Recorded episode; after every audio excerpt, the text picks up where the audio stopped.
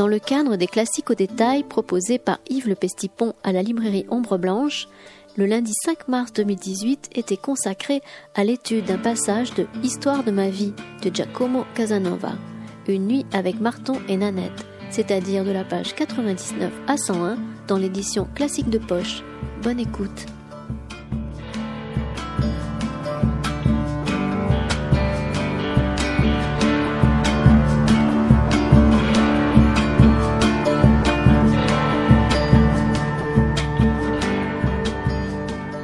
Bonsoir, donc je suis heureux de vous accueillir pour cette énième rencontre des classiques au détail où on va essayer de réfléchir sur un, auteur classique, absolument classique, mais qui n'est guère au programme des classes de lycée et de collège, c'est-à-dire Casanova. Alors, euh, sur Casanova, euh, c'est toujours un peu difficile parce que dès qu'on parle de Casanova, on sait qui est Casanova c'est-à-dire un homme à femme. Il y a sûrement des Casanova dans la salle et des dames ont rencontré des Casanova, je pense, en grand nombre. Et donc c'est euh, un nom qui est un nom comme euh, un Charlot, un Don Juan, euh, un nom qui est aussi une catégorie. Hein, voilà, un Casanova, un Don Juan à la rigueur, un Napoléon ou autre. Il est extrêmement célèbre, extrêmement célèbre, on va dire mondialement célèbre, mais très peu de gens ont lu Casanova en réalité. Et très très peu de gens savent que Casanova, euh, qui était un Italien, est un des plus grands écrivains français. Il appartient à la littérature française, l'essentiel de son œuvre, l'œuvre la plus célèbre de Casanova. On dit être souvent ses mémoires, mais qui s'appelle Histoire de ma vie, qui est beaucoup plus long que ça. Ça, ce sont que des extraits en édition de poche. C'est une œuvre en français. Et donc, il appartient à la catégorie assez abondante des écrivains On sait qu'au XVIIIe siècle, il y a Potocki, avec le manuscrit trouvé à Saragosse, mais au XXe siècle, il y a Beckett, hein, il y en a bien d'autres, qui écrivent toute leur œuvre ou une partie de leur œuvre en français, comme Kundera, qui écrit une partie de son œuvre en langue tchèque, dont personne ne connaît trop l'existence, mais euh, il écrit aussi une partie de son œuvre, la fin, pas uniquement la fin d'ailleurs, en français. Et donc Casanova fait partie de cet ensemble assez vaste des écrivains qui écrivent une partie de leur œuvre en français. Dans le cas de Casanova, l'œuvre qui a fait la célébrité absolue de Casanova est en français.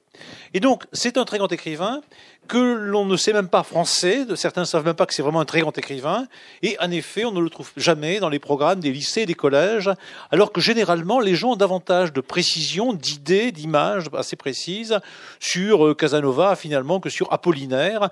Il n'y a pas des gens, on va dire, c'est un Apollinaire, à part bon, Serge Pey, qui vient d'avoir le prix Apollinaire, évidemment, mais euh, voilà, on hésitera. Mais en revanche, un Casanova plutôt qu'un Apollinaire, ça se dit volontiers. Et les lycéens ne travaillent pas sur Casanova. Alors, on, voit bien pourquoi. On voit bien pourquoi, parce qu'en effet, on va le voir avec une page de Casanova, dès qu'on lit du Casanova, euh, d'abord on est obligé de concéder qu'un Italien peut être un très grand écrivain, quoi qu'italien, quoique préfigurant Berlusconi à certains égards, qui vient encore de, gagner quelques batailles. Et il y a dans Casanova un côté, hélas, on peut le dire, Berlusconi. Et Berlusconi s'en flatte, au demeurant assez abondamment, le grand inventeur du, bunga bunga, vous savez bien, et on va retrouver des choses comme ça chez Casanova. Donc, déjà, on est un peu gêné à cause du fait que Casanova n'est pas un écrivain vraiment de chez nous. Hein. c'est un peu embêtant. Alors, Rousseau, on arrive à cacher que c'est un Suisse, parce qu'il s'appelle Rousseau. Michaud, on arrive à cacher que c'est un Belge, parce qu'il s'appelle Michaud. Ça va à peu Mais Casanova, c'est un peu difficile parce que quand même il porte un nom d'italien. Il pourrait s'appeler Maisonneuve, ça nous irait mieux, mais il s'appelle Casanova, en effet. Et donc, deuxièmement, outre le fait que c'est un Italien, c'est toujours un petit peu suspect, malgré tout, un Rital, euh, c'est aussi un écrivain célèbre pour son écriture érotique, bien entendu.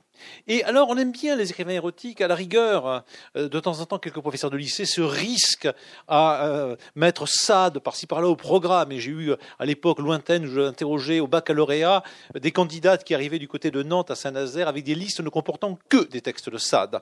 Donc c'était une mode des années 75, etc. Et donc c'est toujours un tout petit peu gênant d'interroger une candidate bretonne, euh, née à Pornic, etc., sur Justine ou autre chose que ça. Bon, on a une petite hésitation. Et la fille aussi, d'ailleurs, tout le monde une hésitation, voilà, etc. Mais donc parce qu'effectivement, il y a l'obscurité, il y a Georges Bataille, etc. Il y a la révolte, ça, etc. Mais Casanova, euh, on va dire, c'est un peu plus embêtant parce qu'en effet, c'est un libertin, mais c'est un libertin euh, à certains égards très sympathique, très léger. On dirait qu'à certains moments n'intéresse guère que Philippe Solers. Et comme tout le monde déteste Philippe Solers, évidemment, voilà. Donc voilà, vous savez que Philippe Solers a fait un livre qui s'appelle Casanova l'admirable, qui est un livre dans lequel Philippe Solers démontre assez agréablement que lui-même est Casanova, ou que Casanova c'est déjà Philippe Solers. Enfin voilà, il fait le même coup d'ailleurs avec Vivant Denon et, et Mozart, mais il le fait très très bien, il faut le dire, avec Casanova.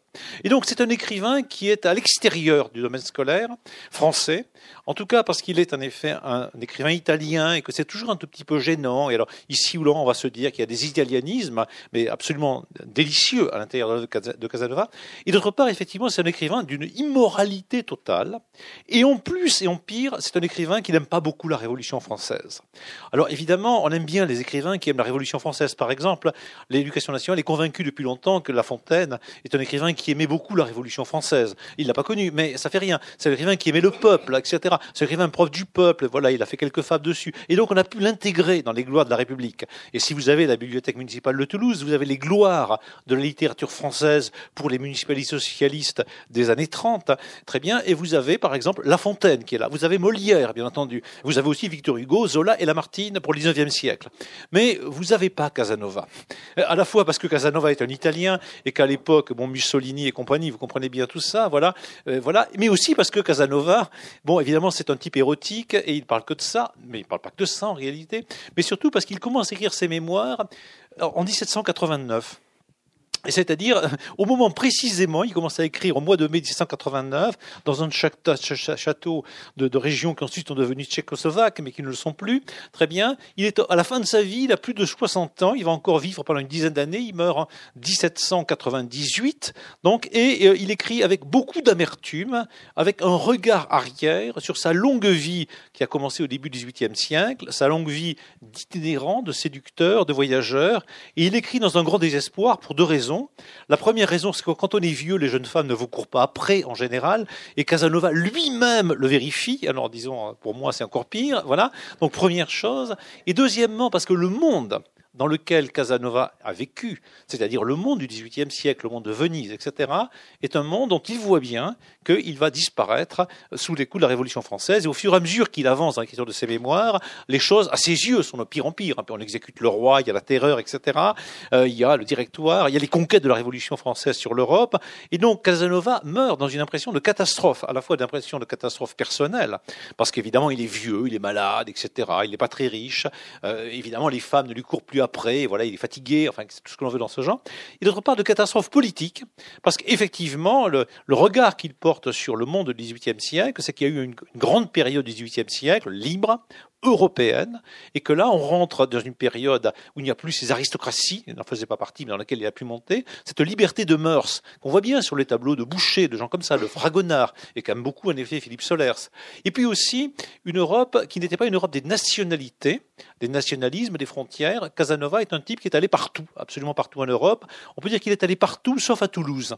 La seule ville à peu près d'Europe où il n'est pas passé, c'est Toulouse. Il a, vraiment fait exprès, on dirait, hein, parce qu'il est allé à Bordeaux. Par Bordeaux, il est descendu par Dax en Espagne, il s'est baladé jusqu'à Cadix, etc. nombreuses femmes, évidemment, conquises, bien sûr. Et il est remonté ensuite par Barcelone, il est passé à Narbonne, à Port-la-Nouvelle, si vous voulez. Il est allé à Montpellier, le salopard, mais il n'est pas passé à Toulouse. Et donc, il est allé partout. Il est allé à Lyon, etc. Il est allé à Prague, évidemment. Enfin, il est allé absolument partout, hein, dans le nord de l'Europe, dans le sud de l'Europe, en Italie, en Turquie, bien entendu, en Russie. Il est allé à Saint-Pétersbourg, à Moscou, etc.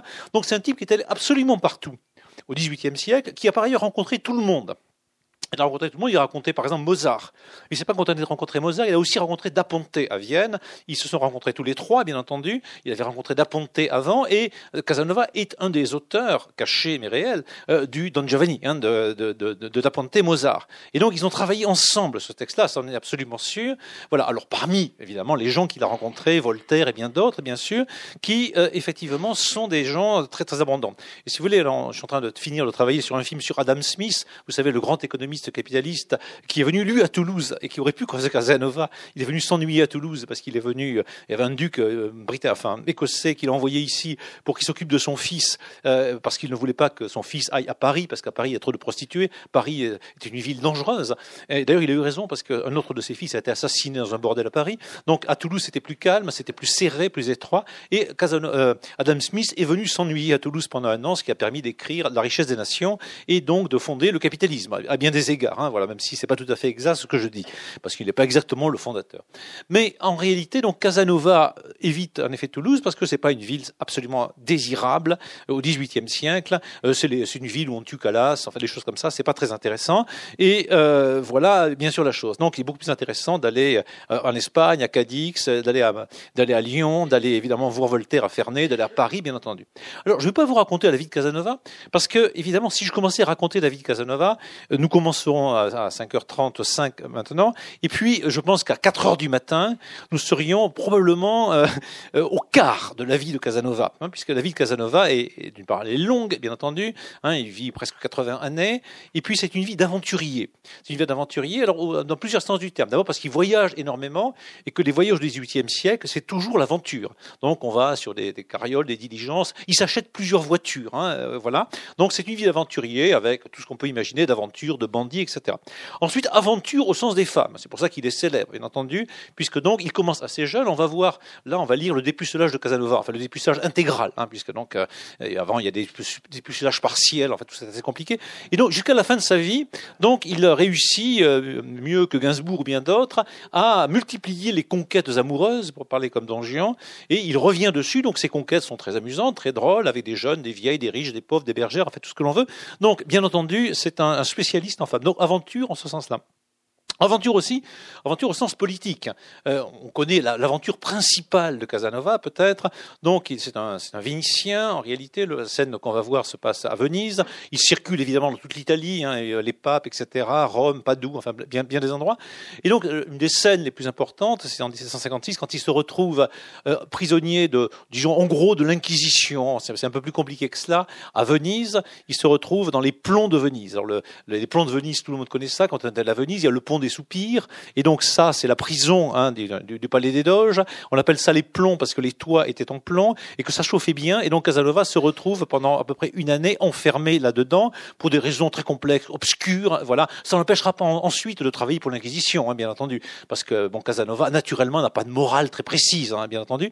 Et donc il réussit l'exploit au bout d'une année de s'évader. Personne ne s'était jamais évadé. Il réussit grâce à, une enfin il, y a un curé qui est enfermé là aussi. Ils se, ils se font copain copain, ils font quelques trous dans les murs, et puis il réussit à sortir. Casanova était un costaud d'entre les costauds. Il réussit à passer par le toit, à bondir et rebondir, et à atterrir dans une gondole et à foutre le camp. Voilà. Et donc c'est un exploit absolu qu'il racontait à tout le monde. Et donc c'est très bien parce que quand vous avez été un prisonnier, quand vous avez réussi à vous évader, vous avez encore plus de femmes, évidemment, hein, naturellement. Bon, c'est toujours comme ça que ça se passe. Hein, voilà. Et donc Casanova va exploiter tout ça. Donc c'est un aventurier au sens d'aventures politiques diverses et variées parce qu'il va se retrouver espion naturellement de tout le monde. Vous savez, le, le 18e siècle, tout le monde espionne tout le monde. Et donc, évidemment, euh, il y a de l'argent à gagner quand on est un espion. Donc, on va espionner le roi de France, on va espionner les papes, les papes euh, envoient des espions, tout le monde espionne tout le monde. Et tout le monde a besoin de gens qui couchent avec tout le monde. Parce qu'une des meilleures manières pour être espion, c'est de coucher avec tout le monde. Parce qu'ainsi, bien entendu, vous avez les secrets des maîtresses du roi, du prince, du pape et que vous voulez. Et ainsi de suite. Quand je dis du pape, c'est les cardinaux, bien entendu. Les cardinaux à Rome ont tous des maîtresses, plusieurs, bien sûr, évidemment. Et donc, Casanova connaît très bien tout ça. Il va évidemment piquer des maîtresses des cardinaux. Et un de ses grands amis, c'est le, monsieur, le cardinal de Bernice, qui est un des plus grands cardinaux libertins du XVIIIe siècle. Ils se partagent des femmes, ils se les échangent. Et c'est probablement en partie à cause d'histoires de ce genre qu'à Venise, il se retrouve au plomb de Venise, parce qu'il en a fait un peu trop avec le cardinal de Bernice. Mais Bernice était son ami, hein, ça fait rien, c'est pas, aussi autre chose. Donc tout ça est assez complexe. Et donc raconter l'histoire de Casanova, c'est un impossible absolu. Hein, euh, voilà, pour quelqu'un qui euh, n'a simplement qu'une heure et demie pour parler un petit peu, la conférence durerait euh, heures et des heures, et chaque histoire serait racontée. Alors, évidemment, ce qui fait euh, de Casanova pour nous un personnage vraiment extraordinaire, c'est qu'il fait une dernière aventure, c'est l'aventure d'être un écrivain. C'est pas simplement un homme à femme, c'est pas simplement un homme qui agit dans la politique, c'est pas simplement un voyageur avec toutes sortes d'aventures de voyage hein, qu'il a. C'est aussi que très tard, il écrit sa vie. Alors, on va dire, rien ne prédisposait Casanova à devenir un écrivain ou exactement un grand écrivain, puisque donc on a l'habitude de se dire, surtout dans la modernité, qu'un écrivain, bon c'est pas, c'est Rimbaud éventuellement, en tout cas c'est quelqu'un qui relativement jeune se met à écrire et à à 25-30 ans, a déjà fait deux ou trois livres euh, qui vont marquer, qui laissent espérer une carrière un peu de ce genre. Voilà. Et donc, on a une accumulation de, livres qui se, succèdent. Et donc, Casanova, c'est l'inverse. Certes, il écrit quelques textes politiques, il écrit quelques comparaisons inspirées de l'Antiquité, il écrit quelques réflexions euh, autour de la, situation de, sa vie, par-ci par-là, mais euh, ce n'est qu'à l'extrême fin de sa vie, donc à partir de, 1680, de 1789, donc dans les dix dernières années de sa vie, qu'il va se mettre à écrire ses mémoires donc parce qu'il est seul, parce qu'il est seul loin des femmes, parce qu'il est une sorte de désespoir politique à bien des égards, et qu'il va l'écrire en français. Alors, s'il les écrit en français, c'est pour une raison très simple. Enfin, d'abord, c'est pour une cause, c'est qu'il parle parfaitement français. Il parle toutes les langues de l'Europe. Hein. Au demeurant, il n'y a aucun problème. Il, parle toutes les langues possibles, y compris le turc. Hein. Donc, il n'y a pas de problème. Donc, il était un polyglotte intégral. Mais donc, français en particulier, qu'il a appris bon, autour de 16-17 ans en Italie. Puis ensuite, il a circulé. Il a été évidemment à la cour du roi de France. Il a servi toutes sortes de causes diverses et variées. Il avait beaucoup d'amis français mais aussi parce qu'il est convaincu, et il a raison, qu'au XVIIIe siècle, la langue de la culture, la langue de l'Europe, c'est le français. Et donc l'idée de Casanova, c'est qu'en écrivant en français, son livre pourrait être diffusé absolument partout. Voilà, c'est immédiat. Ce ne sont pas des confessions, enfin, c'est pas les confessions de Rousseau. Il a lu les confessions de Rousseau qui viennent d'être écrites et publiées, et il déteste absolument Rousseau, les confessions, etc. Parce que Rousseau n'arrête pas de culpabiliser. Euh, euh, voilà, j'aimais bien la fessée quand j'étais petit, mais c'est pas si sûr que ce soit bien. J'ai volé un petit ruban quand j'étais petit et tout ça. Donc Casanova, mais non, je suis, moi, je suis un voleur, ça va très bien, bien entendu. Hein, voilà, voilà, les, femmes, ça y va, bon, etc. Bon, donc c'est, c'est pas un problème hein, pour Casanova. Donc pas du tout ça. Rousseau publie des confessions, euh, Casanova publie Histoire de ma vie. Hein. Il n'y a pas Par derrière. Donc il va écrire en français parce qu'il sait écrire en français, parce qu'il est un parfait écrivain français, mais aussi parce qu'il est convaincu que effectivement c'est un des choix possibles pour un écrivain, euh, qu'il ne s'agit pas de défendre une langue qui à ce moment-là est un peu régionale disons l'italien. Lui, en plus, c'est l'italien vénitien particulièrement. Évidemment, il parle très bien le toscan. Il a ces, différentes cultures. Euh, on ne va pas écrire en anglais parce que voilà, l'anglais n'est pas encore la grande langue de culture de l'époque. Donc, on doit écrire en français et du fond du, centre de l'Europe, dans son château, entouré de serviteurs qui parlent italien ou allemand, il va euh, essentiellement écrire en français. Ça amène d'ailleurs un problème qu'il évoque dans, dans, dans, le début de ses mémoires. Il a un problème avec une de ses dernières femmes, mais qui n'est pas une de ses conquêtes, qui est la femme de ménage qui travaille pour lui. Parce que la femme de ménage est un peu idiote, hein, c'est comme ça. Et donc elle veut faire le ménage. Alors elle voit des papiers blancs et des papiers qui sont remplis de, scribouillis, pas possible, dans une langue qu'elle connaît pas. Elle fout tout ça à la poubelle et elle lui garde les papiers blancs parce que les papiers blancs, ils sont propres. C'est bien aussi. Voilà, elle fout tout à la poubelle. Et donc, lui, il perd comme ça une dizaine de chapitres de ses mémoires. Voilà. Alors, il explique que c'est vraiment très douloureux, que c'est très embêtant, etc. Voilà. Alors, imaginez, bon, l'écrivain le, qu'il est en train de devenir, qui voit la femme de ménage qui nettoie ces, trucs, en lui expliquant très, très, très gentiment que, que c'est mal écrit, qu'on n'y comprend rien, que c'est des gribouillis, enfin, etc. Et elle fout tout ça à la poubelle. Et donc, évidemment, s'ensuit quelques réflexions légèrement misogynes sur les femmes de ménage. Hein, voilà. Mais bon, il reprend son travail et il écrit son œuvre. Alors, on est dans le passage qu'on va regarder aujourd'hui au début de au début de l'œuvre et au début de la vie de Casanova.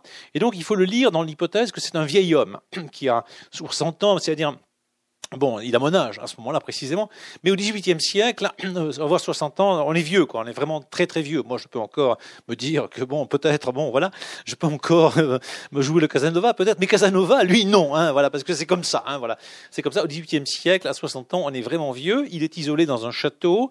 Euh, le monde auquel il a adhéré, c'est-à-dire en gros le monde de Louis XV, hein, pour pour rester en France, le monde de Venise, etc., le monde des, des, des carnavals, enfin de tout ça, le, le, monde de la grande Venise de Tiepolo, hein, du XVIIIe siècle, ce monde un peu décadent et léger, le, le, monde de Fragonard, ce monde, il comprend bien, il le sait, il va le voir, qu'il est en train de s'effondrer complètement dans quelque chose qu'il n'approuve pas du tout. Hein. Casanova n'est pas du tout un démocrate, n'est pas du tout un républicain, ne rêve pas du tout d'une société athée, tout ça, même si lui-même l'est, le moins du monde, il est, il appartient à ce monde aristocratique, hein, même, même s'il lui-même n'est pas du tout un aristocrate. Très bien, donc Casanova porte un regard nostalgique, rétrospectif, mythologique certainement sur sa jeunesse, dans lequel donc il se, grandit quelque peu lui-même. Sa jeunesse, qu'est-ce que c'est? Donc il, il naît au début du XVIIIe siècle dans une famille de comédiens et euh, donc des gens relativement modestes. Les parents vont disparaître très très vite et, bon, il va devoir se débrouiller lui-même. C'est une famille assez nombreuse et il va être le Casanova qui va réussir. Alors pour réussir euh, au XVIIIe siècle en Italie, il y a une voie, il y en a une seule pratiquement quand on n'est pas noble. C'est un peu comme en France, c'est de dans les ordres. donc il va se faire tonsurer assez rapidement et à Rome au bout du compte. Et, là, au début ou en année, effectivement, il est à il est à Naples. Alors il arrive à Naples, à Naples, il est à Venise. Alors Venise au XVIIIe siècle, ce n'est pas du tout la Venise du Titien ou autre. Hein. Venise, c'est le grand bordel de l'Europe au XVIIIe siècle. C'est extrêmement bien, c'est très agréable. Donc on se masque, il y a des prostituées partout. Même Rousseau, il va pour ça. Enfin voilà. Et vous savez, le grand épisode de, Rousseau euh, quand il est à, Venise, il va coucher avec une des plus belles dames du coin. il est un peu déstabilisé parce qu'il y a un sein qui est légèrement gonflé ou pendant, on sait pas trop. Et l'italienne lui dit euh, laissez-la, euh, les femmes, laissez-la la donner et occupez-vous de la mathématique. Et donc Rousseau raconte cet épisode, évidemment, que c'est un épisode normal, c'est-à-dire on va, on va à Venise comme maintenant on va en Thaïlande. Enfin voilà, hein. voilà. Et donc c'est un espèce de lieu extraordinaire en décomposition. Ce n'est plus le lieu de la puissance politique, morale, financière. C'est un lieu touristique c'est un lieu de prostitution, c'est un lieu d'art aussi. Et donc Casanova naît là-dedans, il y a des comédiens partout, il y a de l'argent, euh, mais on se ruine en même temps, et tous les coups sont permis. Et donc Casanova tombe très rapidement amoureux d'une dame qui s'appelle Angela, qui est très jeune, et bien sûr. Alors il bon, il a, très envie, voilà, mais elle a très envie aussi, mais mais c'est compliqué, vous savez, les femmes, les jeunes femmes en particulier, donc elle veut, elle veut pas, elle veut bien, elle veut pas, pas. C'est un peu comme ça. Or il se trouve que dans la maison habite Angela, euh, il y a euh, une sœur qui, une sœur de la maman d'Angela Bon, toutes ces filles ont 16 ans, 15 ans, voilà, c'est très agréable. Et donc, euh, qui elle-même a deux filles, on va les trouver, Nanette et Fanchon, qui sont amies d'Angela, mais elles sont un peu plus prêtes, on va dire, à agir en quelque manière. Donc il y a une première nuit où tout le monde dort ensemble dans la même nuit. Donc il y a, Casanova, donc qui a 16 ans à ce moment-là. Il a 16 ans il y a trois, trois jeunes femmes, l'une dont il est amoureux, Angela, bien entendu. Euh, mais Angela, bon, il a pas de pouille un peu, etc. Mais c'est difficile, enfin voilà.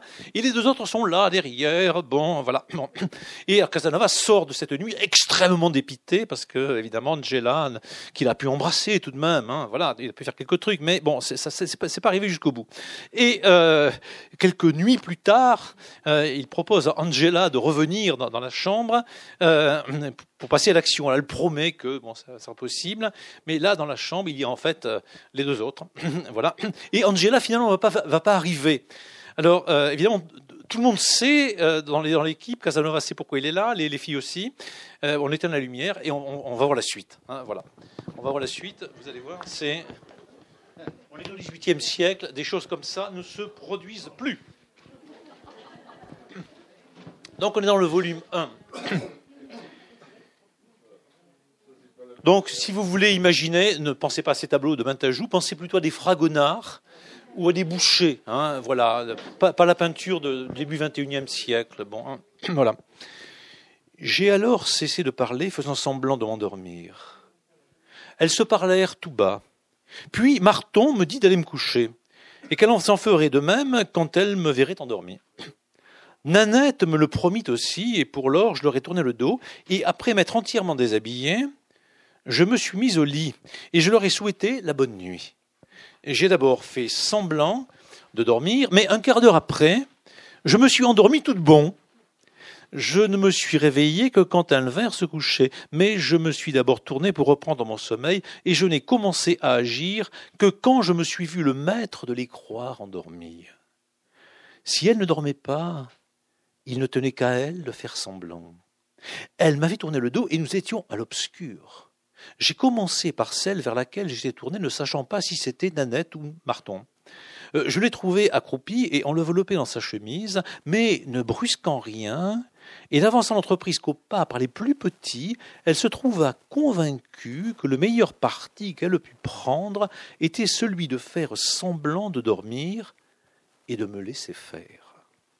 Peu à peu, je l'ai développée. Peu à peu, elle se déploya, et peu à peu, par des mouvements suivis et très lents, mais merveilleusement bien d'après nature, elle se mit dans une position dont elle n'aurait pu m'en offrir une autre plus agréable que ce trahissant. J'ai entamé l'ouvrage, mais pour le rendre parfait, j'avais besoin qu'elle s'y prêtât de façon à ne plus pouvoir le désavouer, et la nature enfin l'obligea à s'y déterminer. J'ai trouvé la première exemple de doute, et ne pouvant pas douter non plus de la douleur qu'on avait dû endurer, j'en fus surpris. En devoir de respecter religieusement un préjugé auquel je devais une jouissance, dont je goûtais la douceur pour la première fois de ma vie, j'ai laissé la victime tranquille. Et je me suis tourné de l'autre côté pour en agir de même avec la sœur qui devait compter sur toute ma reconnaissance. Je l'ai trouvée immobile dans la posture qu'on peut avoir quand on est couché sur le dos, dormant profondément et sans aucune crainte. Avec les plus grands ménagements et toute l'apparence de crainte de la réveiller, j'ai commencé par flatter son âme, m'assurant qu'elle était toute neuve comme sa sœur. Et je n'ai différé à la traiter de même que jusqu'au moment qu'affectant un mouvement très naturel, et sans lequel il n'aurait été impossible de couronner l'œuvre. Elle m'aida à triompher. Mais, dans le moment de la crise, elle n'eut pas la force de poursuivre la fiction. Elle se démasqua, me serrant très étroitement entre ses bras et collant sa bouche sur la mienne. Après le fait, je suis sûr, lui dis-je, que vous êtes Nanette. Oui, et je m'appelle heureuse comme ma sœur si vous êtes honnête et constant. Jusqu'à la mort, mes anges, tout ce que nous avons fait, fait fut l'ouvrage de l'amour, et qu'il n'y ait plus question d'Angela. Je l'ai alors prié de se lever pour aller allumer des bougies, et ce fut Marton qui eut cette complaisance.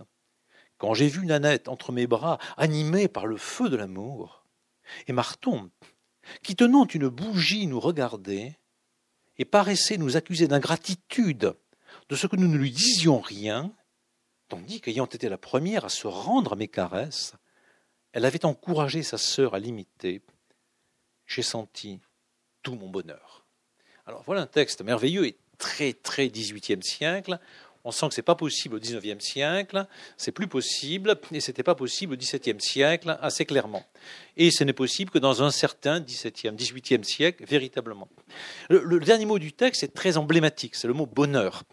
Alors il y a une idée, une citation qu'on aime bien donner en général, qui est de Saint-Just, le révolutionnaire, qui est l'ami de Robespierre, qui est décapité comme lui, euh, qui dit le, bonheur est une idée neuve en Europe. Et en effet, il a quelque part raison. Effectivement, le, mot bonheur n'est pas tout à fait un mot nouveau au XVIIIe siècle, mais c'est un mot effectivement qui se répand considérablement. Euh, au XVIIe siècle encore, pour quelqu'un comme Pascal ou La Bruyère, le but c'était de faire son salut.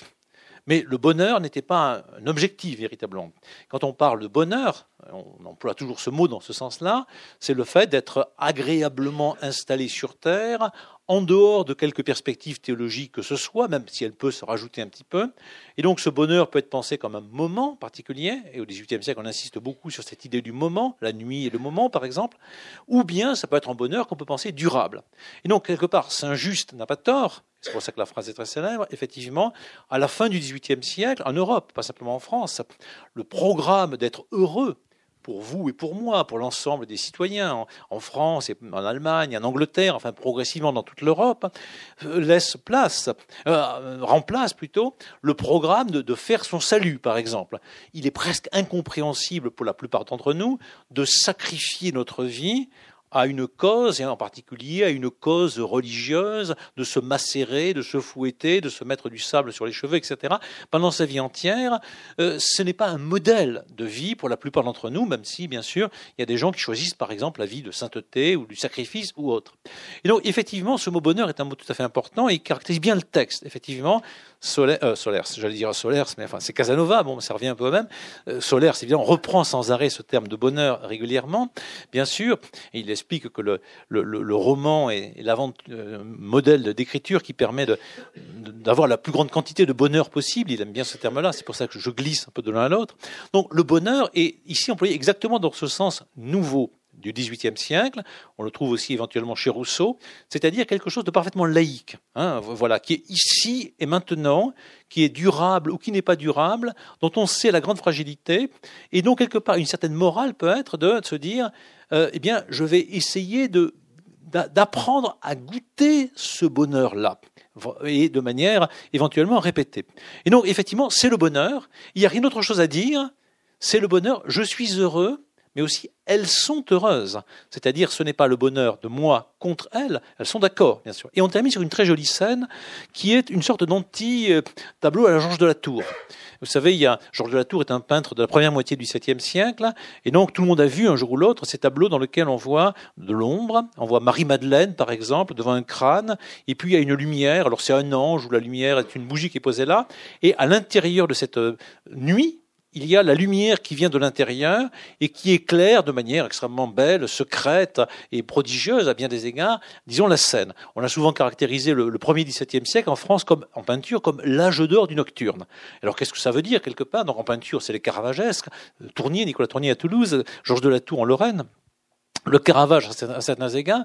Donc cette idée que dans la nuit de ce monde dans lequel nous sommes, eh bien à l'intérieur, il peut y avoir un espace de lumière qui est créé par l'ange, par la Vierge, par le Christ, quelque chose comme ça, mais à l'intérieur de la nuit de ce monde, et le peintre va montrer cette lumière qui vient de, l'intérieur, mais qui en fait renvoie à quelque chose d'extérieur. Et donc, un tableau de, de ces écoles caravagesques, c'est toujours fondamentalement un tableau religieux, même si ça ne plaisait pas à l'époque à tous les religieux possibles. Mais là, ici, on a quelque chose de très différent on a une scène, effectivement, nocturne. Euh, il n'y a pas d'ange, bien entendu. Ah, il y, a Angela.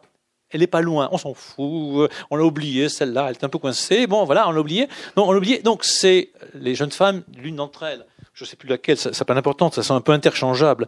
D'ailleurs, Casanova ne le, sait plus non plus. C'est Nanette, d'accord? Nanette tient la petite, la, la lumière, d'accord? Elle tient la lumière sur Casanova, euh, évidemment le jeune homme, et sur sa sœur même, et donc apparaît effectivement une scène absolument libertine, où on a trois corps nus, très jeunes, quelque chose qui officiellement est plus ou moins interdit, un homme qui dort avec, qui fait l'amour avec deux femmes, en plus elles ont sœurs l'une et l'autre, elles sont très contentes, il y a un éclairage, et donc on a un âge d'or du nocturne absolument non théologique.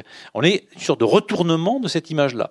Si on veut, euh, euh, il y a aussi une scène bien connue de, de la littérature, on va dire érotique avec lumière, c'est la scène de Psyché, dans Apulée, dans les amours de Psyché de Cupidon de La Fontaine.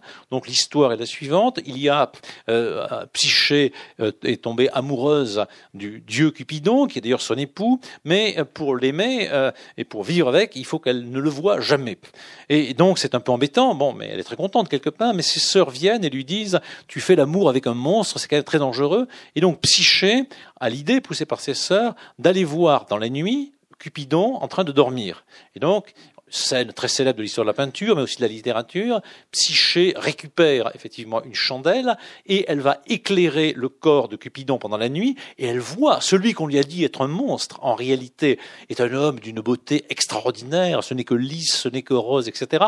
Et la peinture représente souvent cette scène où on voit une jeune femme regarder le corps merveilleux de l'homme endormi et à ce moment-là, une goutte de la bougie tombe sur le corps de Cupidon qui se réveille, qui est furieux et qui à ce moment-là bannit Psyché hors de tout cela. Alors on est dans une scène qui est douloureuse, c'est-à-dire il est interdit à Psyché de voir le corps merveilleux d'amour. Transgression, elle voit ce qu'elle n'aurait jamais dû voir, et donc elle est condamnée. Et puis après, heureusement, évidemment, grâce à son sacrifice, elle va être récupérée. Mais enfin voilà, c'est une scène terrible. Or ici, évidemment, on fait la lumière sur ce que normalement on ne doit pas voir, c'est-à-dire les corps réunis des jeunes gens qui s'aiment et dans une scène de triolisme. Quelle honte, quel scandale. On est en train de célébrer 68 et on voit que déjà, un peu avant 68, euh, le brave Casanova euh, faisait bien pire, évidemment, que euh, les révolutionnaires de 68. Donc on est dans une scène merveilleuse qui est une scène picturale, théâtrale aussi, hein, trois personnages, une trinité érotique, la lumière qui apparaît à l'intérieur. C'est pas la lumière divine théologique qu'on a chez Caravage ou quelques autres. C'est pas non plus la lumière interne qui va être condamnée de psyché. C'est autre chose. C'est une scène de bonheur. Ils sont très contents. Il n'y a même pas de papa pour venir les embêter. Il n'y a pas de Dieu, il n'y a pas d'oncle, a rien du tout. Tout va bien. Et Angela, hop, oublié, ça va très bien. Et donc tout le monde est très content. Euh, et, naturellement, pas de jalousie. C'est de l'amour sans hystérie absolument. Les filles sont contentes, le garçon aussi. Hein, voilà la chose. Et donc, quelque part, on sent bien ce qui est aussi embêtant pour l'école. Quelque part. Parce que, bon, d'une part, c'est un Italien qui écrit en français. Tout ça, c'est toujours un peu embêtant. Un Rital, bon, voilà, c'est un peu embêtant. Il s'appelle pas Maisonneuve. Euh, D'autre part, effectivement, c'est une scène érotique, mais c'est une scène érotique non malheureuse. Parce qu'on veut bien quelques scènes érotiques, à la rigueur chez Baudelaire et tout ça, mais que ça souffre, que ça saigne, que ce soit douloureux, que l'on puisse dire autant suspend son vol et vous, heureux propice, suspendez votre cours, que la jeune fille soit morte.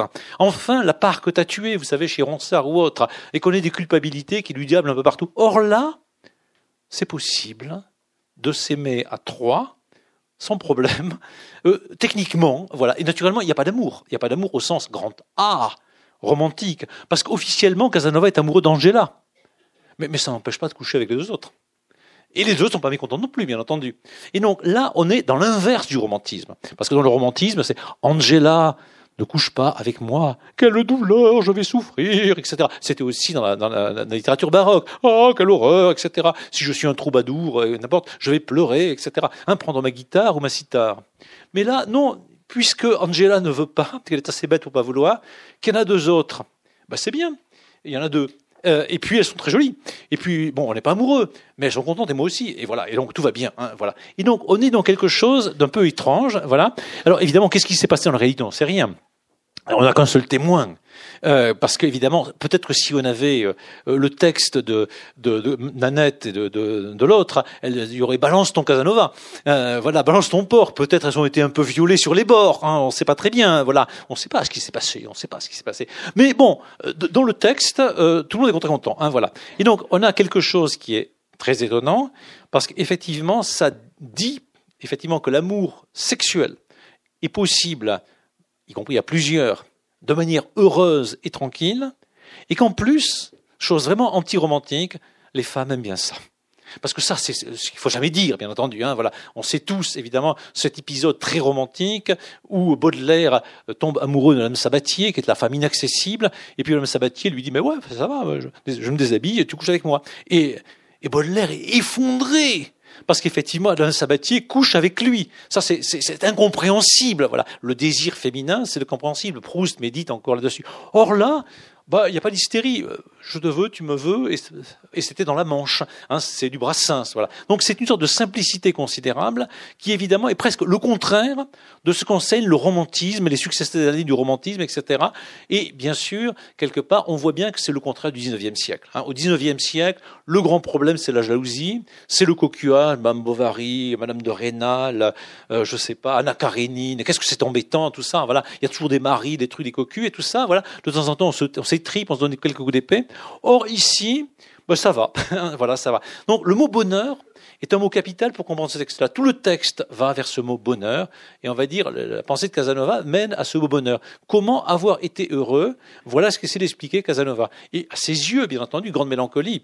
Le grand problème, c'est que quand on est très vieux, enfin, à ses yeux, on est très vieux à ce moment-là quand il écrit ce genre de texte, ce bonheur est rongé par la vieillesse mais aussi cette possibilité de bonheur, de liberté, sans enjeu politique. On voit bien, hein, y a, c'est pas les fémènes qui sont là ou rien du tout de ce genre. Voilà, sans enjeu politique, il a pas le pouvoir, il a pas le pape, il a pas l'Église. On est dans la nuit, enfin tout ça est oublié. Euh, eh bien, la Révolution française qui met le politique au cœur de tout, hein, véritablement, des formes de pouvoir au cœur de tout, des nouvelles formes de contrôle au cœur de tout, etc. Eh bien, Foucault hein, développe toute cette euh, réflexion autour de ces questions-là. Ce monde-là, à ses yeux, est en train de disparaître.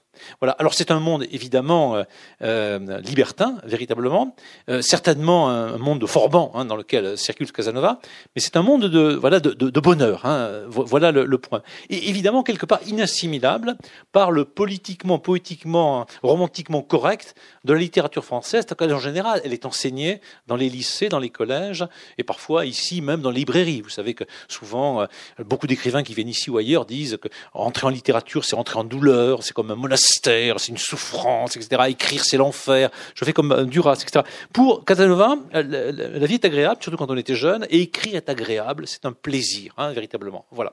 Alors, on est donc dans une littérature sans le péché, et c'est le plus étonnant parce que c'est au XVIIIe siècle par un curé. Hein. Casanova est un prêtre, bien entendu. Hein, voilà. Et euh, dans un contexte où on se dit que, eh bien, on est dans une époque un peu, un petit peu reculée. Alors, c'est sans péché, mais aussi, on va dire, sans vice. Parce que, naturellement, il n'est pas du tout question ici d'une littérature sadienne, quelque chose comme cela. C'est-à-dire, il ne s'agit pas d'aller fouetter les petites filles, euh, de, donner des fessées, etc. Non, non, non, vous avez vu, il y a des positions qui sont agréables. Hein, voilà. Alors, on va lire un petit peu tout ça, et on va voir qu'évidemment, c'est le bonheur du mensonge généralisé. Parce que pourquoi s'embêter à dire la vérité, ce qui est une obligation euh, qui n'est pas d'ailleurs dans les dix commandements, contrairement à ce que j'ai cru longtemps quand j'avais un, un professeur de catéchisme qui m'expliquait que le commandement majeur, c'était de ne pas mentir et quelle libération le jour où j'ai vu que dans, le décalogue, il n'y avait pas une mentir à point et que Saint Augustin avait consacré des méditations à cette possibilité de, mentir éventuellement, voilà, dans certains cas. Et donc, effectivement, Casanova, lui, euh, n'est pas vraiment un catholique très, très, très fervent, mais pour lui, effectivement, le fait de dire la vérité n'est pas un impératif absolument catégorique dans la vie. Voilà. Et bien entendu, euh, dans la nuit, on va faire semblant de dormir. Tout le monde fait semblant de dormir, mais tout le monde pense à autre chose, voilà. Mais tout le monde le sait, mais c'est pas grave, puisque on va réussir. Le dernier mot du texte, bonheur. Et donc, effectivement, si le mensonge est un chemin pour le bonheur, à condition que ce mensonge ne tourmente personne particulièrement, ne soit pas un mensonge pour le mal, véritablement. Hein, on sait bien ce que peut être un mensonge pour le mal. Eh bien, pourquoi pas, et tant mieux. On est chez Marivaux et tout ça, voilà, mais bien entendu. Enfin, voilà. On est au XVIIIe siècle. Donc, on n'est pas dans l'impératif de vérité, bien connu dans les époques antérieures et bien connu au XIXe siècle, bien entendu aussi. Pas la peine de se demander ce qui est vrai ou faux. Alors, je reprends le, le texte, je retrouve ma page parce que je suis un peu perdu.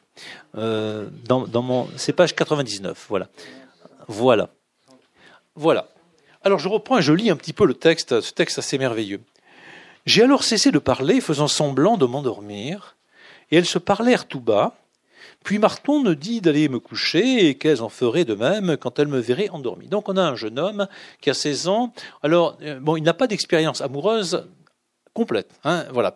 Mais déjà, bon, un certain nombre de femmes lui sont tombées dans les bras, mais c'est, pas commode au XVIIIe siècle les rapports avec les femmes, techniquement, parce que euh, les maris surveillent, parce qu'il y a l'Église, parce qu'on n'a pas beaucoup de temps, parce qu'il n'y a pas de dancing, on se retrouve, etc. Donc il y a un certain nombre d'épisodes de, pour Casanova, dans, moment où il a 14-15 ans, où ce n'est pas évident, on va pas tout à fait jusqu'au bout. Non, il n'est pas un homme de grande expérience, c'est pas le vieux Casanova. Et donc, cependant, ce personnage est un d'un type qui est connu pour parler, hein, d'entrée de jeu, Casanova, c'est le parleur, et, donc il parlait, il parlait, il parlait, il parlait, il parlait, hein, il est convaincu qu'on séduit les femmes en parlant, et cependant donc euh, il cesse de parler, et euh, du coup les femmes vont pouvoir parler, hein, voilà, entre elles. Donc il va y avoir un silence de la parole de l'homme qui va permettre une parole des femmes, et on ne sait pas ce qu'elles disent, ça n'a aucune importance. Donc il fait semblant de s'endormir, ce qui leur permet de se parler tout bas. Puis Marton me dit d'aller me coucher et qu'elles en feraient de même quand elles me verraient endormi. Donc tout va bien, voilà. Euh, lui, il va faire semblant de dormir. Elles vont aussi euh, faire comme si elles allaient au lit aussi. Et comme ça, tout le monde sera dans cette petite pièce isolée où Angela aurait dû venir, mais Angela ne vient pas. On va éteindre la lumière. Donc il y a deux filles et il y a deux sœurs. Donc et il y a un homme et la morale est sauve apparemment. Voilà. Natnet me le promet aussi. Et pour l'or, j'aurais tourné le dos, et après m'être entièrement déshabillé, je me suis mis au lit, et je leur ai souhaité la bonne nuit. Donc c'est parfait, on dirait que l'on commence Bonne nuit les petits.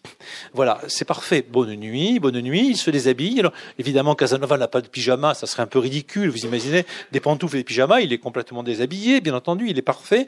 Il leur tourne le dos, la morale est absolument sauve, il leur souhaite de bonne nuit, c'est vraiment une sorte de, récit d'enfance, voilà. Euh, naturellement, euh, faisant semblant de m'endormir, le verbe, enfin la formulation faire semblant revient juste après. Euh, j'ai d'abord fait semblant de dormir, mais un quart d'heure après, je me suis endormi tout de bon. Alors pas de chance, enfin pas de chance, mais ça va pas durer.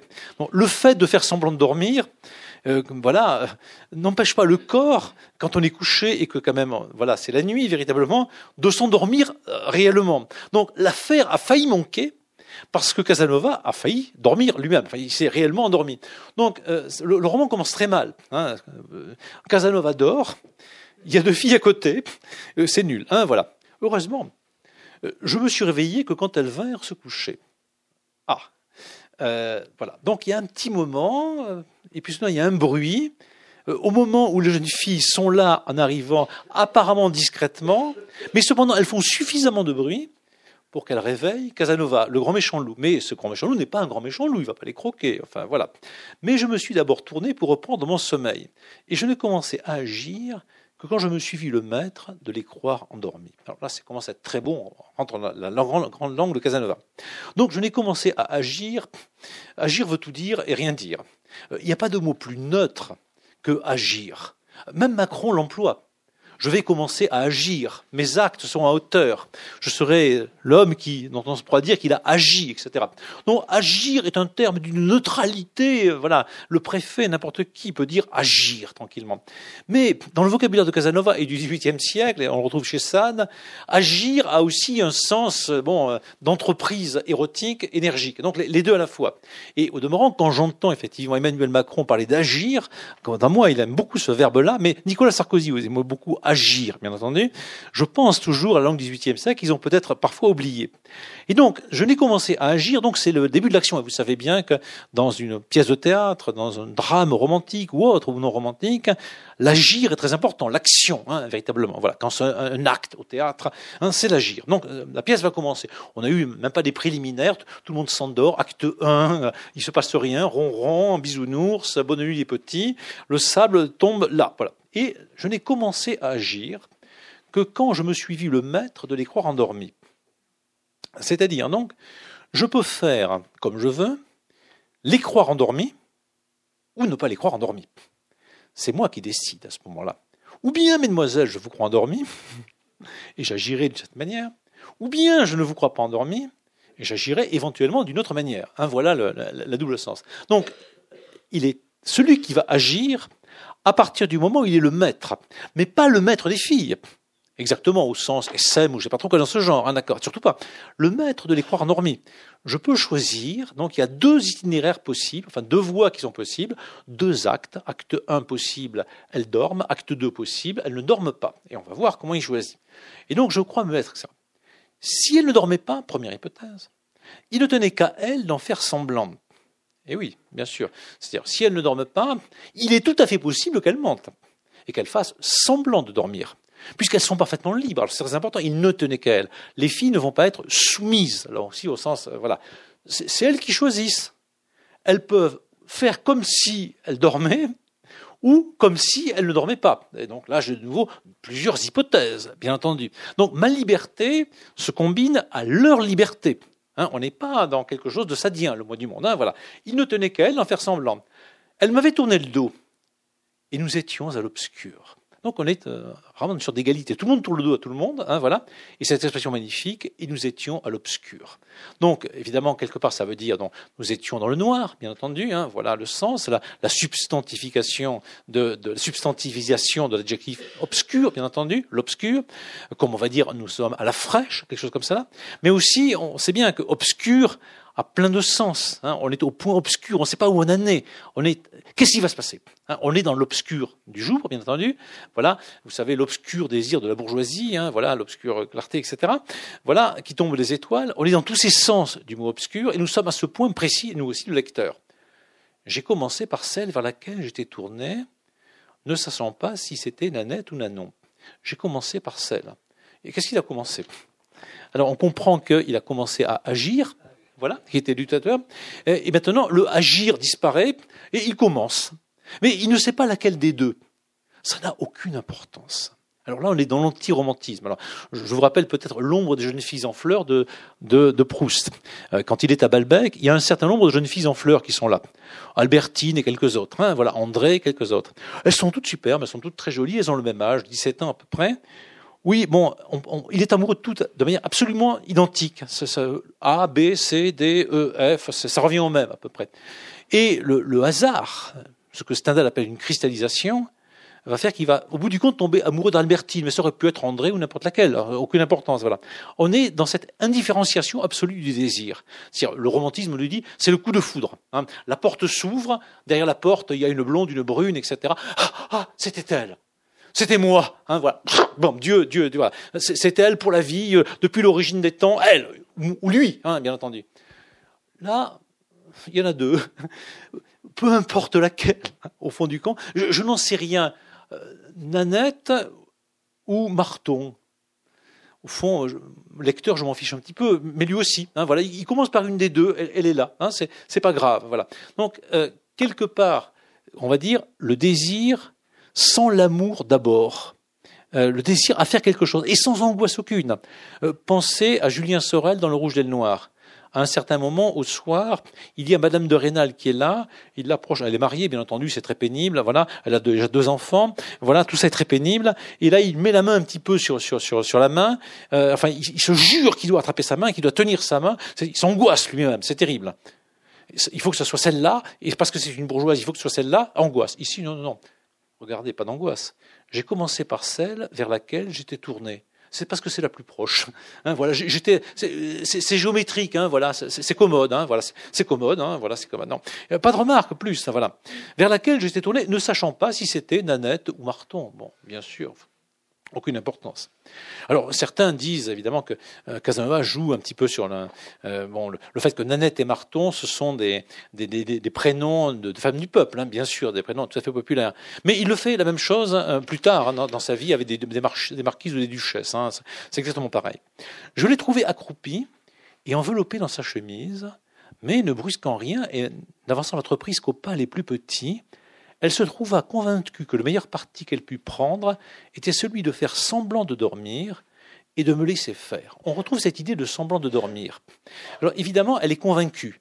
Au XVIIIe siècle, au XVIIe siècle, quand on met convaincre, tout le monde sait bien que c'est convainc. Hein, enfin voilà, c'est-à-dire vin, le con, etc., confession, confesse, etc. Voilà, euh, on sait bien depuis bien longtemps qu'un mariage est un compromis, etc. Bon, et ça, au XVIIe siècle, au XVIIIe siècle, eh La Fontaine, Molière n'arrêtent pas de dire con partout où il le faut. Hein, voilà. Et donc, euh, voilà, et bon, euh, voilà, concupiscence, etc. Donc, évidemment, le mot qu'il faut est là, et bon, ça suffit. Hein, voilà, on n'a pas besoin de faire comme c'est ça, de le souligner, de, de, de mettre un peu plus tout ça. Donc, on n'a pas besoin de, faire plus. Mais on le dit de manière telle que le verbe convaincre a bien sûr son sens réel. C'est-à-dire, elle est convaincue, elle, à force d'arguments, son esprit passe à la certitude qu'il faut agir ainsi ou ainsi. Donc elle est convaincue comme un étudiant est convaincu par la démonstration mathématique du professeur, hein, véritablement. Donc elle est convaincue, on en appelle à son intelligence, véritablement. Et donc c'est très important parce qu'ensuite on va en appeler à son corps. Donc il y a deux aspects dans l'agir auprès de la femme, il faut leur convaincre la dame, la convaincre par des jeux de position, et à un certain moment, elle ne pourra plus faire autrement ce sera la nature à ce moment-là qui va, qui va agir. Et là, la nature, elle, sera submergée en quelque manière. Donc, elle est convaincue euh, que le meilleur parti qu'elle put prendre était celui de faire semblant de dormir. On se rappelle qu'elle avait deux possibilités. Ou bien faire semblant de dormir, ou bien ne pas faire semblant de dormir. Mais puisqu'il a commencé à agir et qu'il a avancé suffisamment, c'est pas vers où, mais on peut l'imaginer plus ou moins. Là, effectivement, le plus sûr, le plus convaincant, c'est de faire semblant de dormir, parce qu'en effet, si elle pousse un cri, elle va réveiller sa sœur. Il y aura du scandale. Donc, il est convaincant hein, qu'il ne faut pas faire de bruit, hein, bien entendu. Et comme par ailleurs, effectivement, l'entreprise est menée, alors c'est très joli, sans brusquerie, ne brusquant rien, on n'a pas affaire à un violeur, et d'avançant l'entreprise qu'aux pas les plus petits. C'est très joli, avançant l'entreprise aux pas les plus petits elle se trouva convaincue que le meilleur parti qu'elle put prendre était celui de faire semblant de dormir et de me laisser faire. Qu'est-ce que vous voulez faire contre ça? Hein, C'est évident. Hein, voilà. Elle est convaincue. Elle est convaincue. Voilà. Et donc, évidemment, pour à peu à peu, je l'ai développée. Peu à peu, elle se déploya. Alors là, c'est exactement l'inverse du marquis de Sade ou de ce type d'individu. Puisque donc, euh, il y a une sexualité, on va dire, de la domination. Il faut réduire la femme à un objet, à une chose, à une matière, etc. Voilà, on trouve ça dans les contes de La Fontaine, hein. c'est-à-dire on fait un assaut et puis on prend la place, voilà, tout simplement. Ici, c'est l'inverse. C'est pas je prends la femme, hein, je la tiens, je, la pénètre, je ne sais quoi, je transforme un objet. C'est l'inverse. C'est je l'ai développée. Peu à peu, elle se déployait. Alors évidemment, on ne sait pas très bien ce que veut dire précisément je l'ai développée c'est pas non plus très clair de savoir ce que c'est que de la déployer. Mais elle s'ouvre comme une fleur, elle s'abandonne, elle se grandit elle-même, elle entre dans une zone de liberté, etc. Loin de devenir un objet réduit à peu de choses, elle est augmentée, développée, déployée, etc. Et donc, on est à l'inverse d'une prise. Et donc, si on se dit Casanova est un libertin au sens de celui qui s'empare des femmes, pour lui en tout cas. C'est strictement l'inverse. C'est la possibilité qu'il donne à cette jeune femme d'être convaincue qu'elle a intérêt à faire semblant de dormir pour en réalité se développer. Alors ce n'est pas du développement durable, mais c'est quand même du développement. Hein. C'est du déploiement véritablement aussi. Voilà. Alors ces deux termes sont admirables parce qu'évidemment on ne peut pas tout à fait dire ce que ça veut dire. Bon, le, le dessiner, le peindre, mais on voit bien qu'il y a quelque chose comme dans le tableau de Fragonard, le verrou, vous savez, vous avez une femme hein, qui va être prise par un homme, l'homme est en train de serrer le verrou, et puis, bon, d'un côté, c'est un viol, hein, peut-être, hein, qui se prépare, mais en même temps, ah, elle est en train de s'établir, de, s'ouvrir, et par exemple, Daniel Arras a montré que dans le grand lit qui est derrière, le grand lit qui est derrière, dans, livre sur la peinture, le grand lit représente en fait, enfin c'est un grand lit avec des, édredons qui sont là, et on s'aperçoit que euh, Arras a d'abord dessiné une femme dans une position, on va dire, pornographique, que les deux coussins sont les seins, euh, que les, les, draps qui sont là représentent ses cuisses largement ouvertes, et que donc le lit montre le développement de la jeune femme, en réalité, qui est dans ce mouvement-là. On est au même moment, c'est-à-dire effectivement il y a comme une action énergique, hein, le, verrou qui est saisi, et puis en même temps, c'est pas un viol c'est pas un viol au sens où tous les jours dans la presse on en lit, etc. Il y a quelque chose comme un mélange de d'énergie et de développement, hein, d'ouverture, de quelque chose comme ça. Alors c'est très joli parce qu'on n'est pas du tout du côté de Don Juan, du Don Juan de Molière ou de Tirso des Molinas, hein, qui, qui se moque des femmes. Ici, non. Ici, il s'agit de trouver du plaisir à plusieurs, et les jeunes femmes sont d'accord, en en réalité. Mais évidemment, il faut les chemins du mensonge. Hein, voilà. Était celui de faire semblant de dormir. Peu à peu, je l'ai développé, peu à peu, elle se déploya, et de nouveau, répétition, un effort pour faire un peu littérature, par des mouvements suivis et très lents, mais merveilleusement bien d'après nature, elle se mit dans une position dont elle n'aurait pu m'en offrir une autre plus agréable que ce trahissant. Alors je demandais à quelques experts, un ancien élève euh, qui s'appelle Igalins, qui est un spécialiste de Casanova, ce que c'était qu'il fallait dessiner par une position euh, merveilleusement bien, une position dont elle n'aurait pu m'en offrir une autre plus agréable qu'en se trahissant. Évidemment, là, euh, chacun imagine ce qu'il veut. Hein, voilà, voilà. Donc c'est vraiment merveilleux. Hein, voilà, c'est vraiment très très bien. C'est la position vraiment. Bon, voilà. Si elle si elle avait fait une autre, elle se serait trahie elle-même. Hein, voilà, bon, non. non. Vous imaginez ce que vous voulez, bon, selon vos goûts, vos couleurs et tout ce que vous voulez. En tout cas, c'est merveilleux, c'est très agréable, c'est la position qu'il faut, voilà. Et donc, on passe de agir à j'ai entamé l'ouvrage, mais pour le rendre parfait, euh, j'avais besoin qu'elle ne s'y prêtât de façon à ne plus pouvoir le désavouer, et la nature l'obligea à s'y déterminer. Et donc, maintenant, vous mettez ce que vous voulez dans ce mouvement hein, qui semble assez pénétrant, véritablement, entamer l'ouvrage.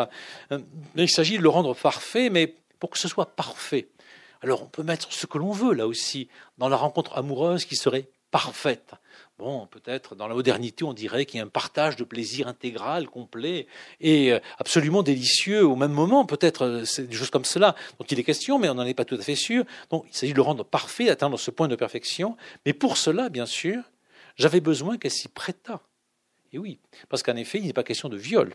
Il y a besoin que la jeune femme, c'est dont il est question là, se prête aussi au jeu dont il est question. Donc il y a une action de l'homme, mais il faut que la jeune femme s'y prête. Mais pour cela, euh, de façon à ne plus pouvoir le désavouer, c'est-à-dire ne plus pouvoir désavouer euh, effectivement cet ouvrage, bien entendu. C'est-à-dire dire ah, c'était nul, enfin moi j'ai été violé ou je ne sais pas quoi, écrire balance ton porc. Et la nature enfin l'obligea à s'y déterminer. C'est-à-dire bon la nature c'est le corps dans sa, dans sa profondeur physique, et donc on va dire que des préliminaires suffisamment efficaces ont fait qu'effectivement elle ne peut plus faire autrement.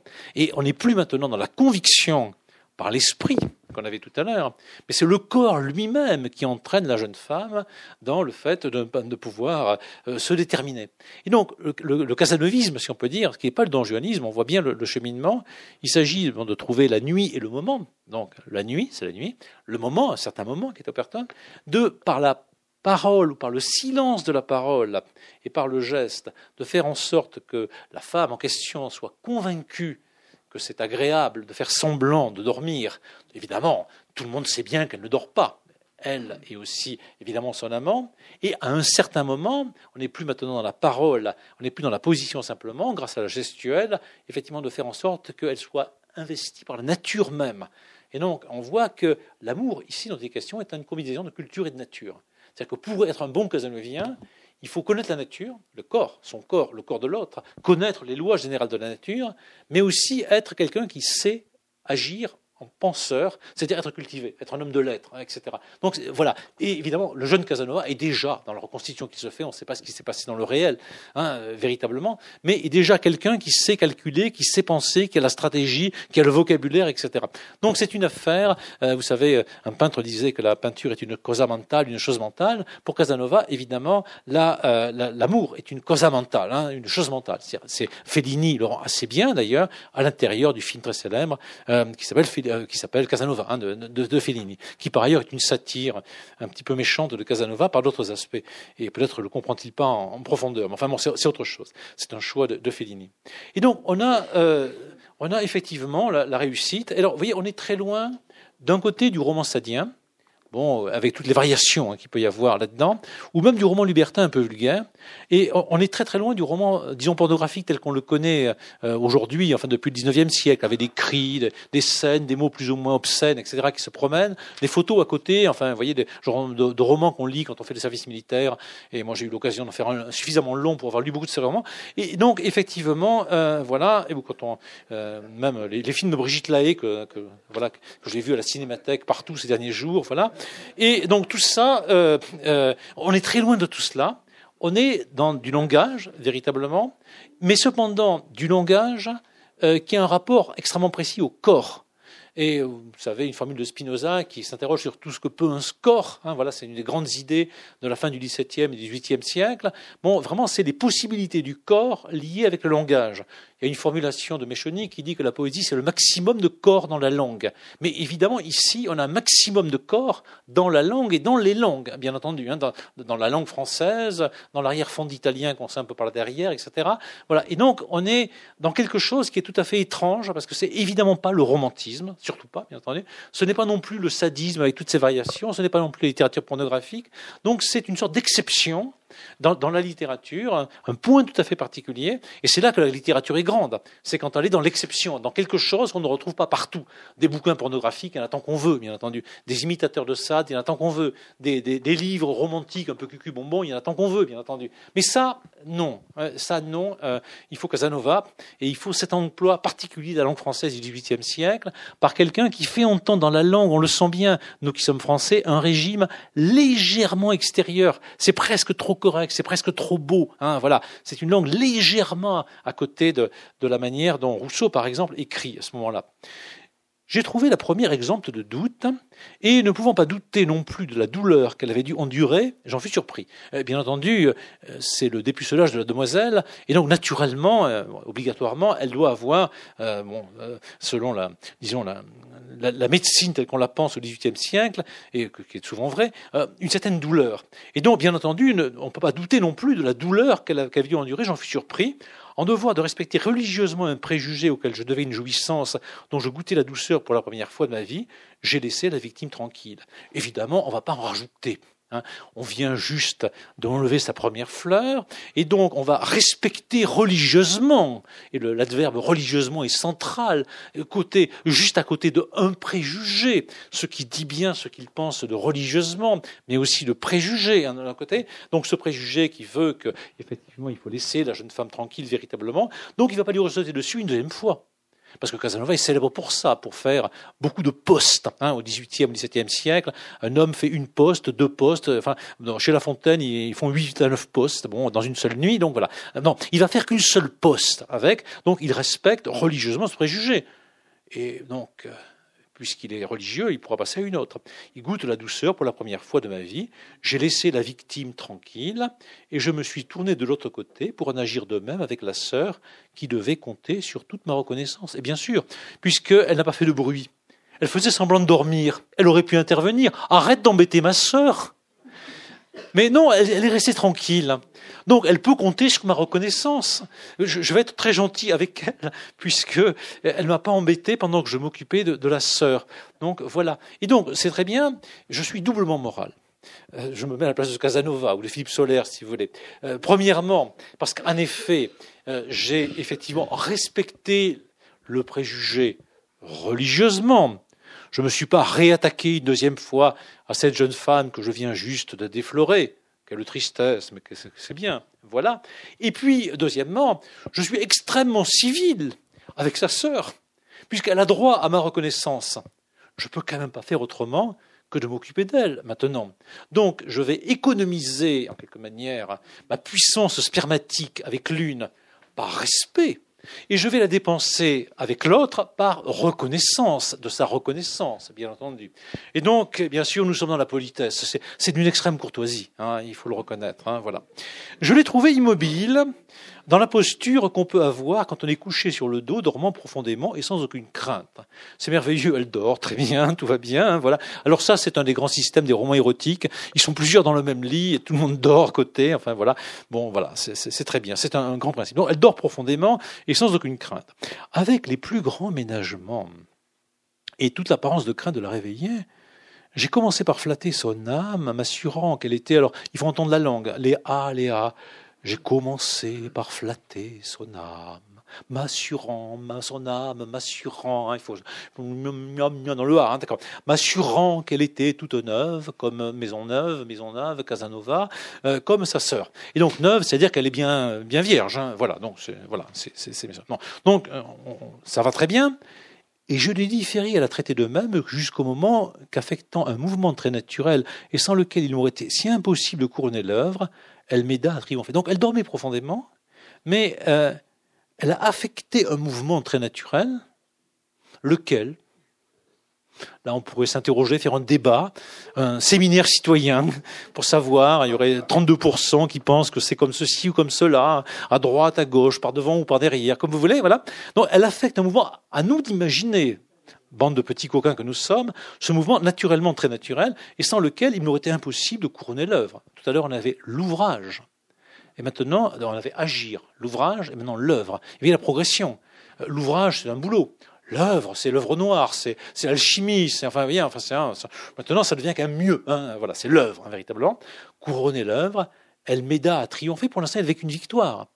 Maintenant, ça va être le triomphe. Elle m'aida à triompher, mais dans le moment de la crise, elle n'eut pas la force de poursuivre la fiction. C'est une des plus belles phrases de la littérature française, je trouve. Dans le moment de la crise, elle n'eut pas la force de poursuivre la fiction. Alors ça, ça devrait être mis dans tous les romans, dans toutes les pièces de théâtre, etc. Dans le moment de la crise, on n'a pas la force de poursuivre la fiction. Donc, euh, vous savez que donc, dans les pièces de théâtre, dans les romans, etc., on est dans la fiction, on manque quelque chose, mais il y a un moment où la crise est telle, qui est représentée sur la scène ou dans le film ou dans le roman, qu'on sent qu'on sort, on sort de la fiction, on est vraiment dans la vérité. Y a un moment on pleure vraiment on est vraiment indigné parce que le CID a donné un coup d'épée ou quelque chose de ce genre. On est vraiment quelqu'un qui a envie de sortir le revolver pour tuer le méchant qui est sur la scène. On a envie de déchirer la salle de cinéma. On a envie de, de briser le roman, etc. Donc il y a là quelque chose d'extraordinaire. Il y a la crise. Évidemment, on voit de quoi il s'agit à ce moment-là, bien entendu, c'est-à-dire la crise érotique, l'orgasme, enfin quelque chose comme ça. Très bien, c'est beaucoup mieux la crise, hein, c'est quand même beaucoup mieux. Hein, en plus en grec, c'est très bien, hein, krinein, on sépare, enfin voilà, etc. C'est la crise. Bon, là aussi, le langage moderne, on emploie constamment M. Macron, tous ces gens-là, la crise à la SNCF, il est temps d'agir.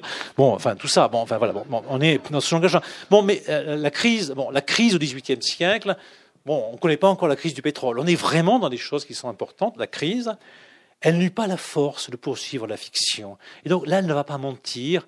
Là, elle va vraiment aimer, véritablement. Alors, on n'est pas dans l'amour romantique, bien entendu, mais euh, elle va vraiment, ce que vous voulez, m'embrasser, jouir, enfin, etc.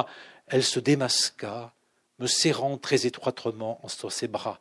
Et donc, on n'a pas de masque, tout le monde est plus ou moins déshabillé, mais on est quand même à Venise. Donc, elle enlève effectivement le masque de celle qui dort, et se démasquer, c'est pas enlever un masque d'arlequin ou quoi que ce soit, se démasquer, c'est serrer étroitement dans les bras. Et donc là, on a vraiment les gestes d'amour euh, censés être sincères, et enfin, elle colle sa bouche sur la mienne.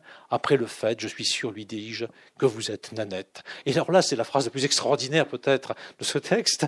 donc, voilà, elle est démasquée, donc, c'est vous, Nanette. Hein, voilà, bon, c'est, bon, vous imaginez que vous disiez à votre mari ou votre femme, ah oui, c'est toi, Roger, c'est toi, Berthe, c'est toi, Pierre.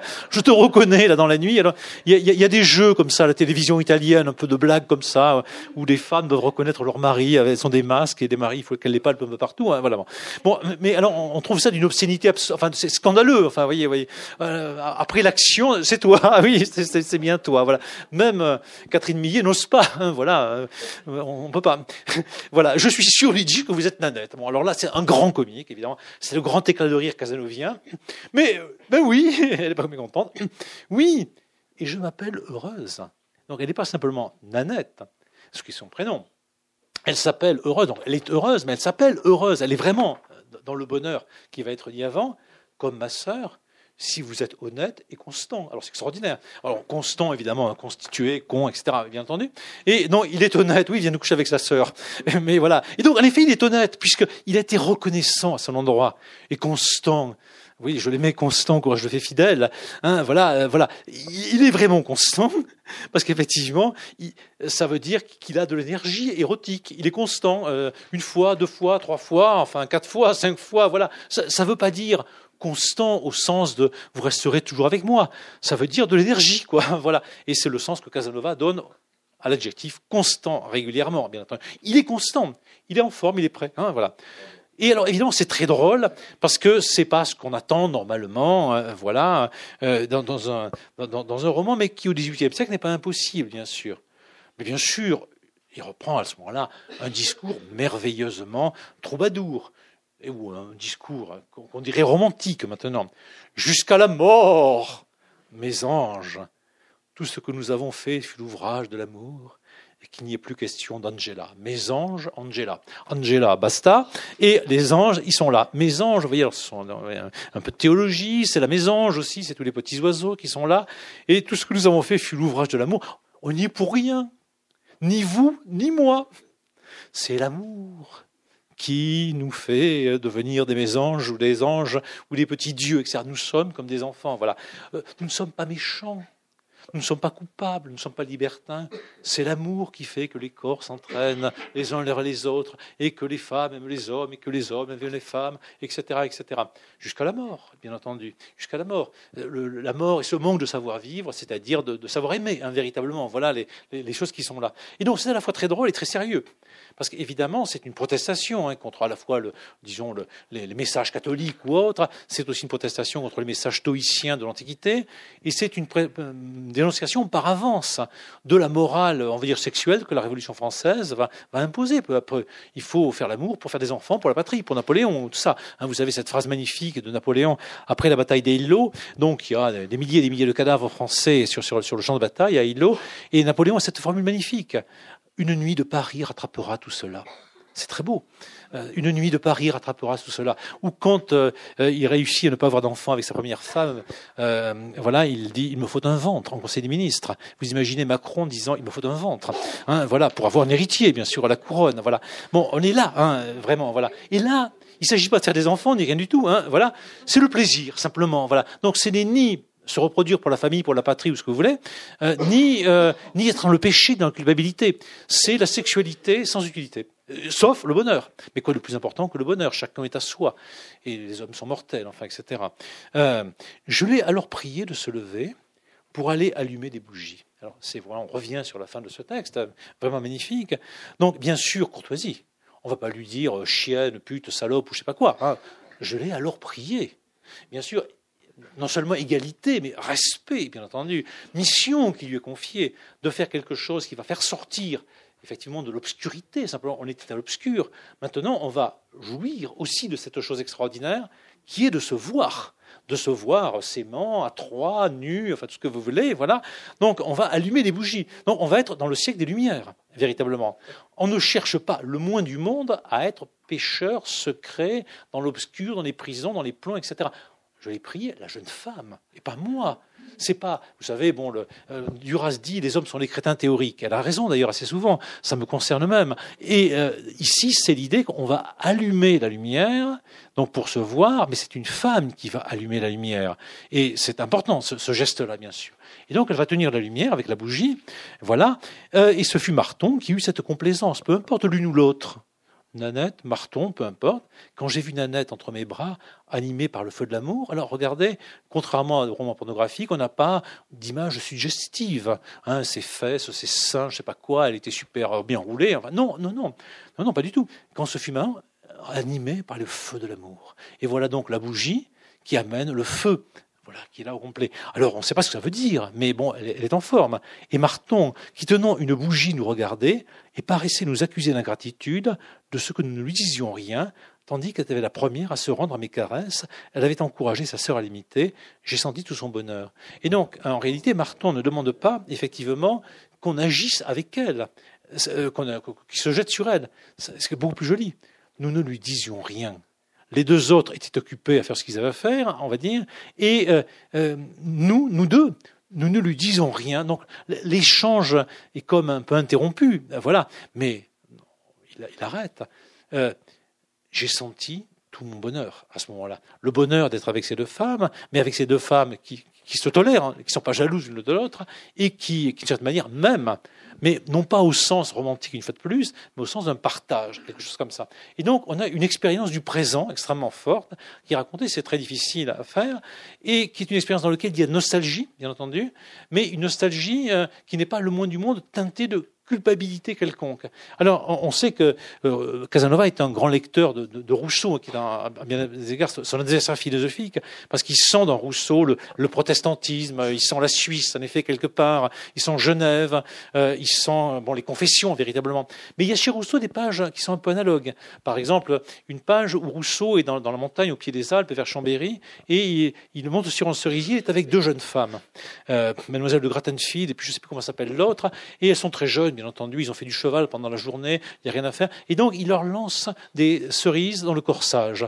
Et c'est vraiment un bonheur incroyable parce qu'il imagine que ces, cerises sont ces lèvres qui volent dans les corsages de ces deux demoiselles qui sont là. Et il y a une paix par Alors, ça dure une journée comme ça. Donc, cette scène un peu analogue. Alors, en plein air, chez Rousseau, on est chez Rousseau, bien sûr, avec un homme et avec deux jeunes femmes qui ne sont pas des sœurs dans ce cas-là, mais qui sont des, des copines. Et puis, les lèvres qui volent. Voilà. Mais Rousseau, quelque temps plus tard, se dit, oui, mais ça, c'était un moment simplement de ma jeunesse. Et puis, on est dans un monde absolument impur. Alors pour Casanova, il n'y a pas cette idée d'impureté du monde.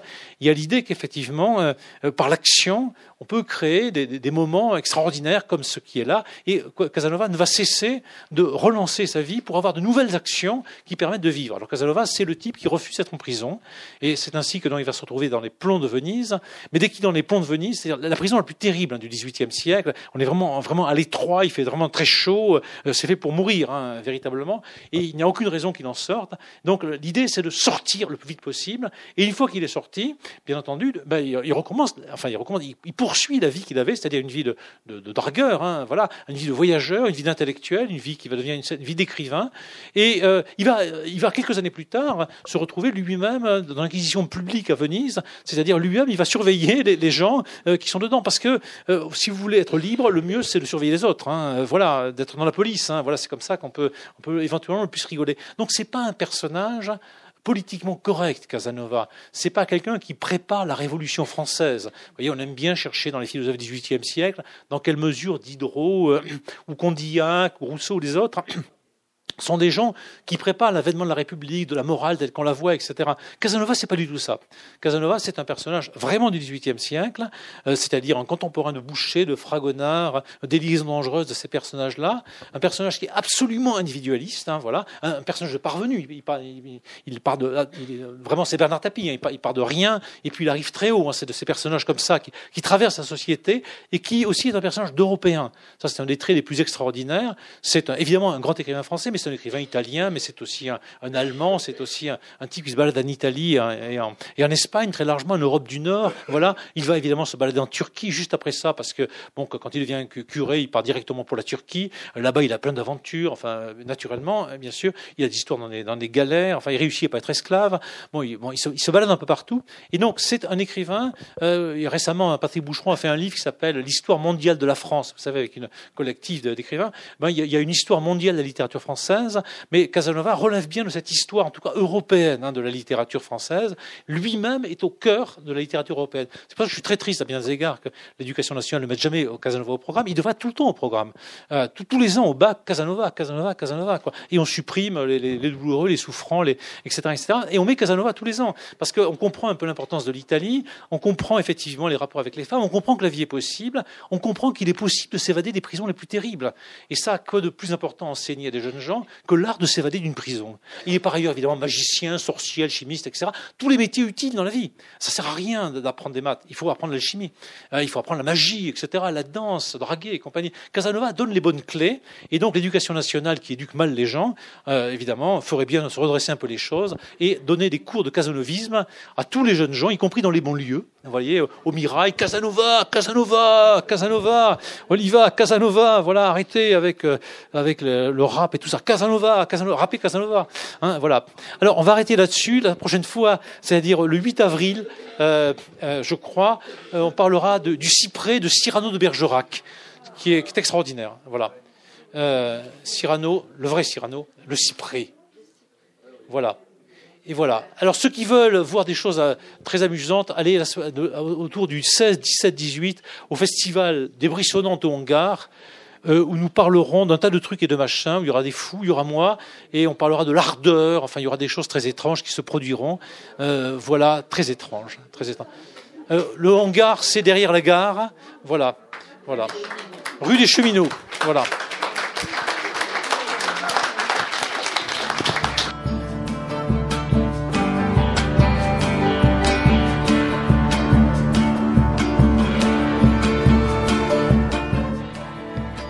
D'écouter Yves Le lors de son classique au détail consacré lundi 5 mars 2018 à Casanova et plus précisément à un passage de Histoire de ma vie de la page 99 à 101 de l'édition classique de poche.